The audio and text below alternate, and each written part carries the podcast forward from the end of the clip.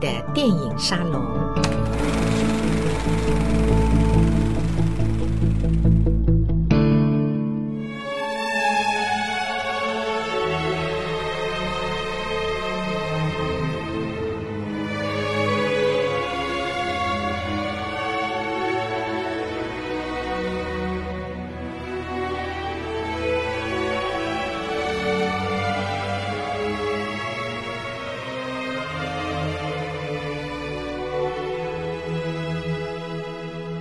欢迎大家光临 Edwin 的电影沙龙。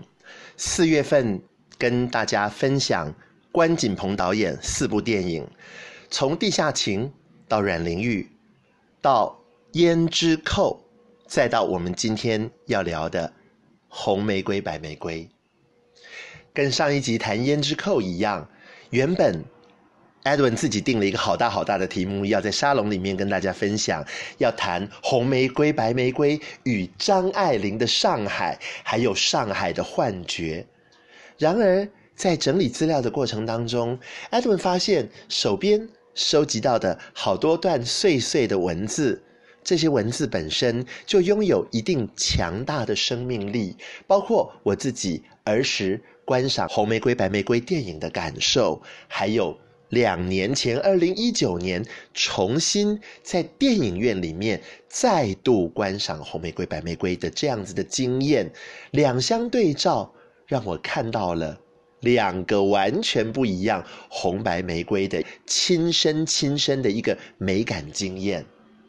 最后就放弃了这个上海幻觉的这个大题目，我们聚焦在小小的 Edwin 自己的感受。来跟听众朋友们分享，我自己在求学的时候是张迷，张爱玲迷，不但读张爱玲，而且还学张爱玲，非得要把自己的文字雕琢到玲珑剔透，我才会心满意足。那当年呢，我记得那时候家里有订《民生报》，有一天翻开《民生报》的影剧版，一张好大好大的叶玉卿跟赵文轩的结婚照，那当然是剧照了。就映入眼底，一看，哇，那个震惊的感受，到现在都还记忆犹新。那张结婚照，那张剧照所透露出来的戏剧张力，包括人物塑形、导演功力，完全就击中了我当时一心一意沉醉在张爱玲笔下上海电车。公寓小小世界那个感受，原来张爱玲的文字可以活成这个样子，原来所有人的文字都可以活成这个样子，可以活进光影的世界里。从那一次经验开始。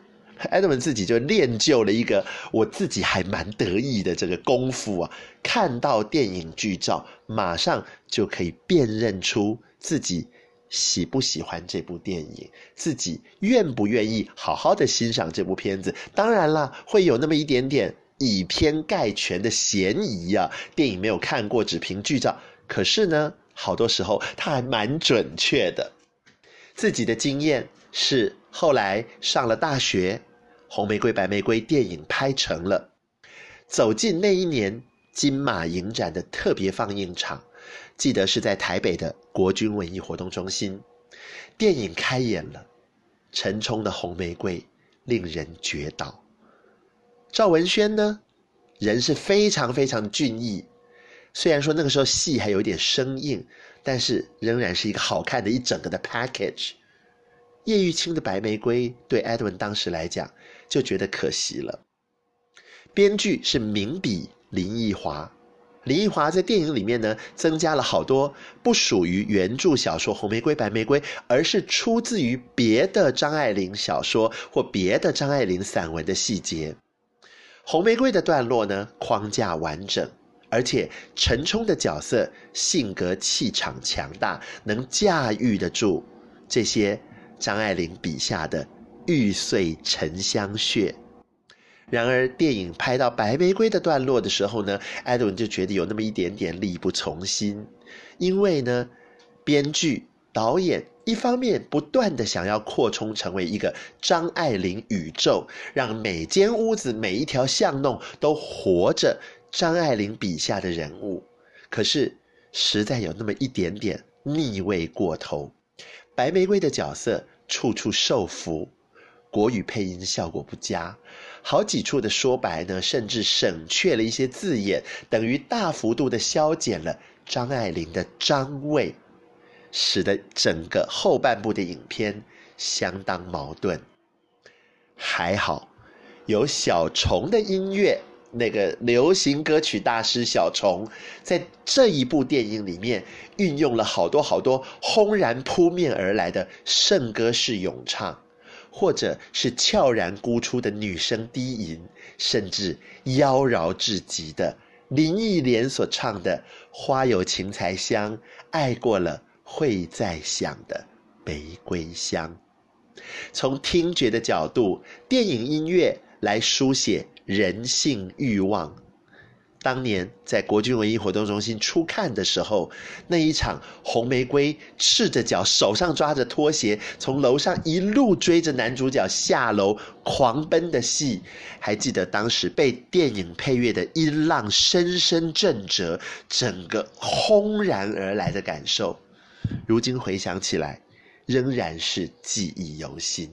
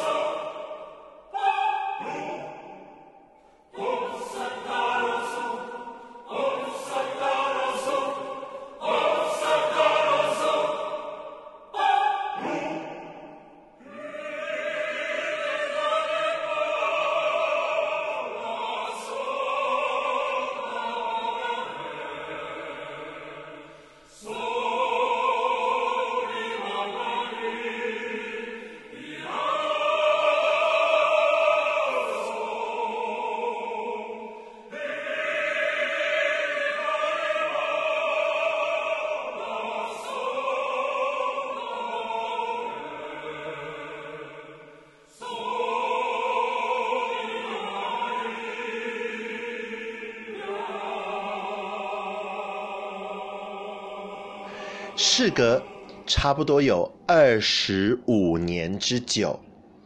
二零一九年，关锦鹏导演的几部电影以专题影展的方式在台湾和香港重新上映。片单当中安排了《红玫瑰》《白玫瑰》，不过片商还有策展的单位呢，在整理影片的过程当中，实在找不到。国语版本的可供放映的《红玫瑰》《白玫瑰》，最后呢，安排了画质比较差的粤语版本的三十五毫米的胶卷在台湾放映。那是我第一次看到《红白玫瑰》的粤语版本。说到压抑，说到自闭，说到闷骚，这些形容词都不足以形容关锦鹏。还有叶玉卿联手诠释的白玫瑰这个角色，在国语版本里面，陈冲立体突出，我们看到的真的是张爱玲笔下的朱砂痣，以及衣角上的一粒饭粘子。在粤语版本里面，陈冲的角色不是他陈冲的原因，是由配音演员诠释的。红玫瑰的朱砂痣幸好并没有成为。张爱玲所写的墙上的一抹蚊子血，红玫瑰还是颜色稍减但依旧完整的朱砂痣。可是，影片后半段，白玫瑰是一片金光月白，床前明月光，盈盈润润，滟滟随波千万里。国语版本完全都是原音，只有白玫瑰的角色是配音。粤语版本里面几乎全部的演员都是配音，只有叶玉卿《白玫瑰》的主场戏是粤语原音。看粤语版本，真正能看到叶玉卿塑造这个角色的细腻之处，他的呼吸，他的口条，他的表演分寸，还有他众多众多的艺术抉择。对于 Edwin 来讲，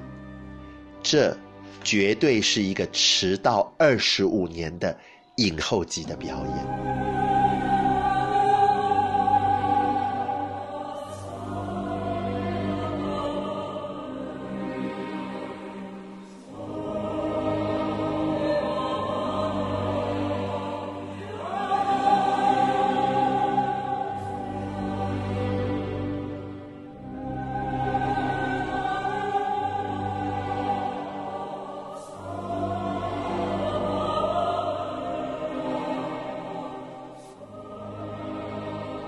香港国际电影节主要的焦点影人选了关锦鹏导演，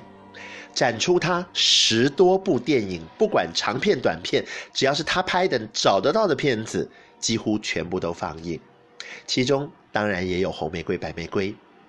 在影展单位、电影节单位呢，特别为关锦鹏导演焦点影人所出版的特刊里头呢。有红白玫瑰的编剧林奕华所写的一篇文章，叫做《关锦鹏的眼泪赞》，细细书写每一部关锦鹏导演的电影当中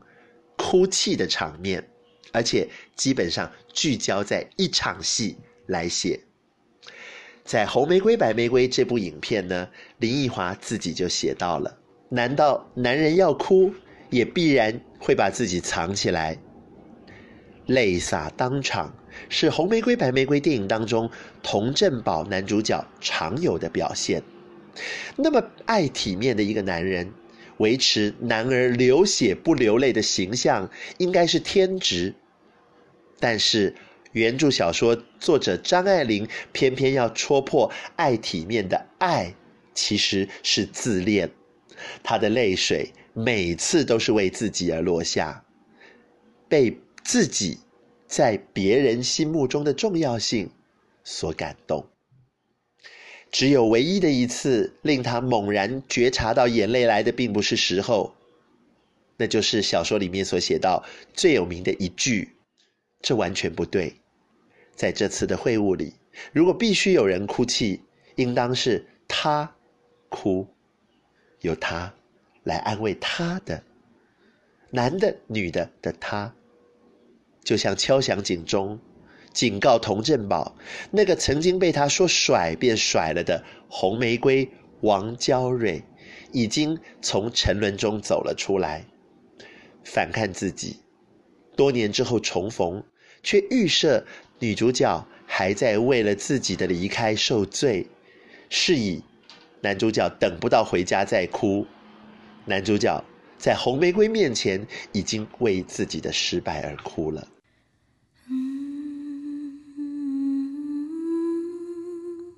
这一场电车上的哭戏，好重要，好重要的，就是关锦鹏导演跟陈冲之间的那个表演的 timing。男生问女生：“注意到你手上有结婚戒指，所以你嫁人了。”你爱他吗？陈冲等了几秒钟，然后好慷慨地回答了一个字：“爱。”又等了几秒钟，他再接续道：“我还是从你身上学会爱是怎么回事的。”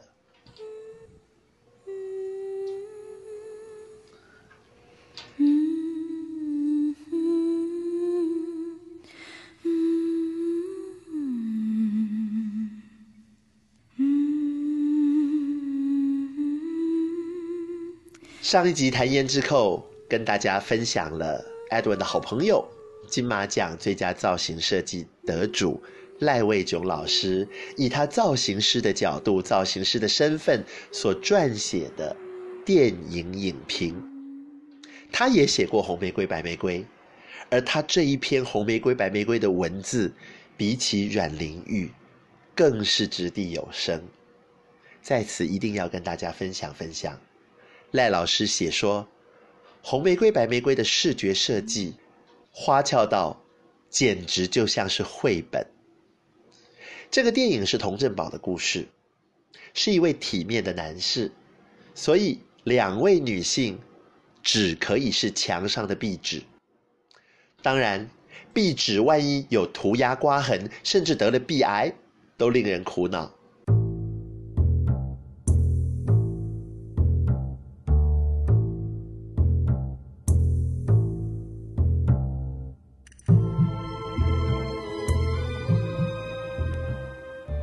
电影当中呈现的男主角无疑得体，衣柜里的行头低调、精致又实惠，实惠到不管他扮演的是乖儿子还是龟孙子，都万万百搭。整部电影的视觉看起来就像是上了亮光漆，而红玫瑰王娇蕊看起来那一层亮光漆根本油漆未干。他活得随性之至，他不买菜，不做饭，不操持家务，但他又是个主妇。他把自己惯到比情妇更像情妇，每天就穿着睡衣，也许同一个款式两三件互换，再搭上几件出门用的洋派套装，在为数不多的时候装装样子，因为他结婚了，他老早就挣到一张长期饭票，没有爱。可是不愁生计，所以在家里老公不在的时候，每天她玩家家酒只是刚刚好。她爱吃甜食，她可以拿着餐刀挖瓶子里头的花生酱。她追电梯不穿鞋，她对浴缸里落下的毛发并不以为意。她的天真，老早就漫出身上那一袭干练的深色套装之外。童振宝男主角保顾着体面，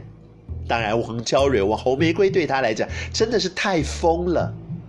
童振宝一如社会期待，必须建立一个能与之搭配相称的家庭，而且还不可以是旧式家庭，要是新时代的新式家庭。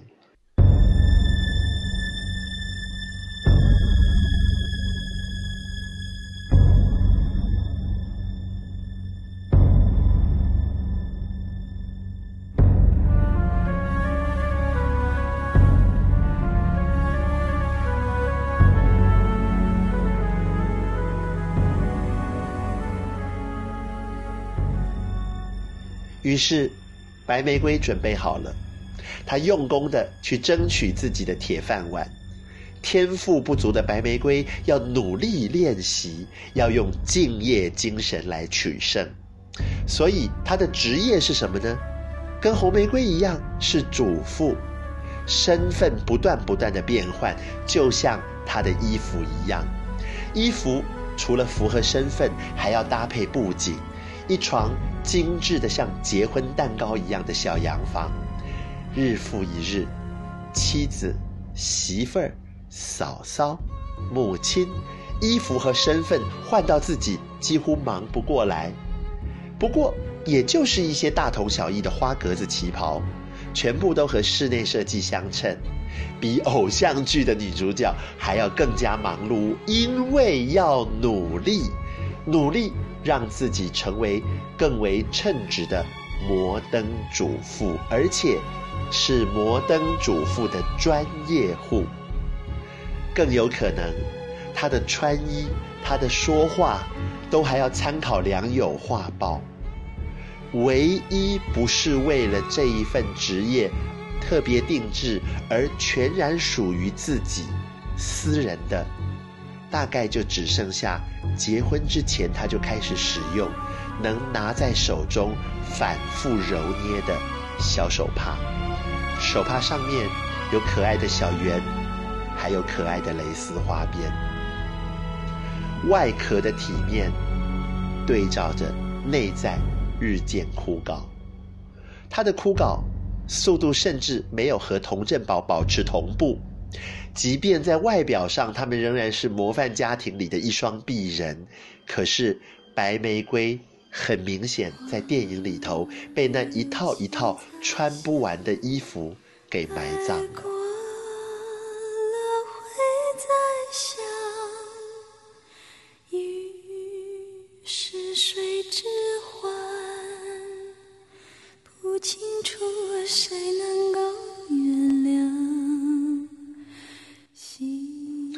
最后，在电车上，红玫瑰重新出现，年华老去了，发型老气了。可是，当年连一件睡袍、连一件陈楼都穿不好的女人，电车上那迟疑了几秒钟的爱，我还是在你身上才学到了。就凭着这一句台词，还有那迟疑的几秒钟，他在电影里大获全胜。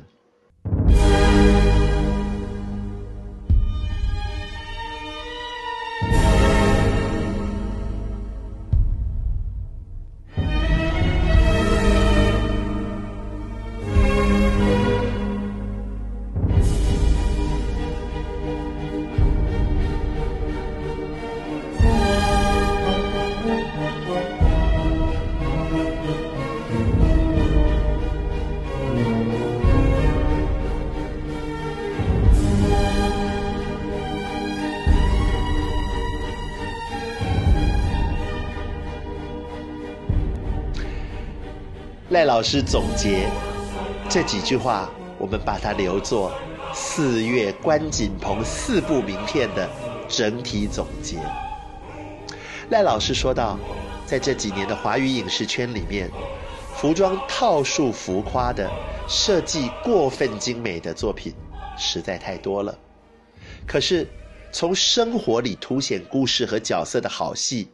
却非常的缺乏。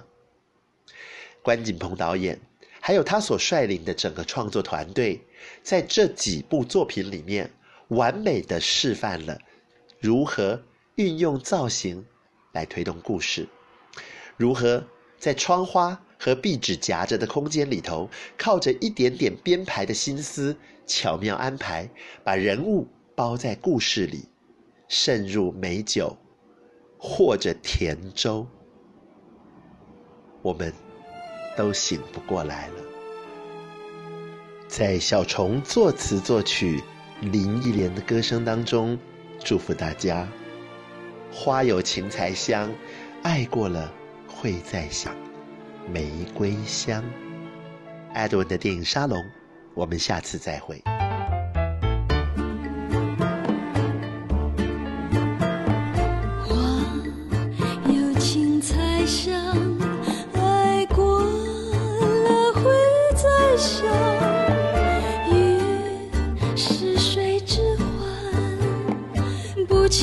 故事？